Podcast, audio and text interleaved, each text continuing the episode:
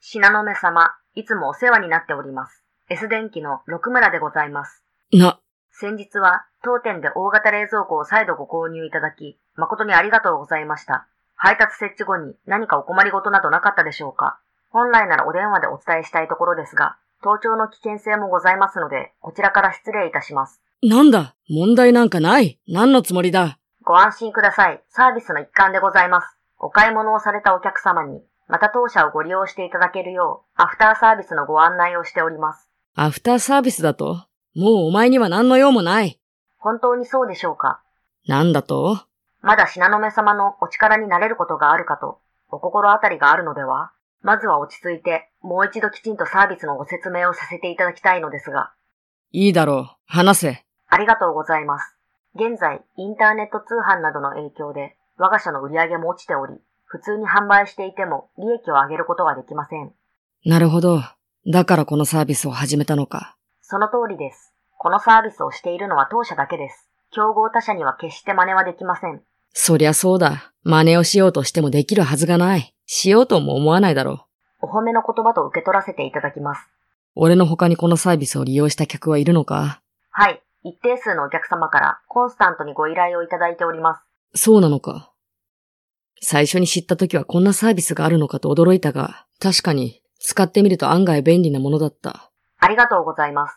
電話一つで飛んできてくれるし、頼まれれば夕飯の買い物とか犬の散歩もしてるんだって。受けたまわっております。もう電気屋の仕事の範疇を超えてるよな。一見、家電量販店の量分を超えたサービスに思えますが、実は業務拡大のための大きなメリットもあるのです。メリットこのようなサービスをしていると、お客様ととても親密になれます。親密になればなるほど、お客様は我々にいろいろなお話をしてくださるのです。家族や親戚との関係性、誰が好きで誰が嫌いかなども、なるほど。ただの電気店の店員相手なら話しても後腐れありませんし、そうやってこのサービスを利用しそうな客の情報を他の客から聞き出してるわけだ。その通りでございます。それで俺のことも知ったんだな。はい。正直だな。今日連絡してきた時は何かゆすりにでも来たのかと思ってたが、話を聞く感じ、そういう感じじゃなさそうだな。もちろんです。あくまでも、品の目様のお力になるためにご連絡させていただきました。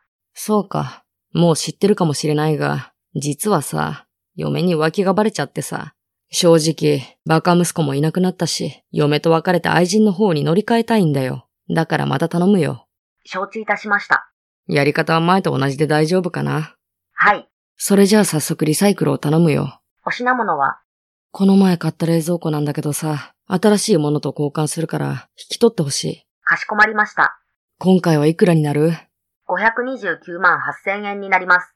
内訳は冷蔵庫が29万8000円。冷蔵庫のリサイクル量と収集運搬量とで、ちょうど500万円となります。わかった。回収可能日は直近ですと来週の月曜日になりますが、いかがいたしますかそれで頼む。では、前回のご子息様と同様、奥様もお伺い時に解体処分、リサイクル品となる冷蔵庫で回収させていただきます。じゃあ、来週の月曜は一日中、嫁にうちにいるように言っておくよ。承知いたしました。痕跡は残しませんので、どうかご安心ください。ああ。信用してる。まったく。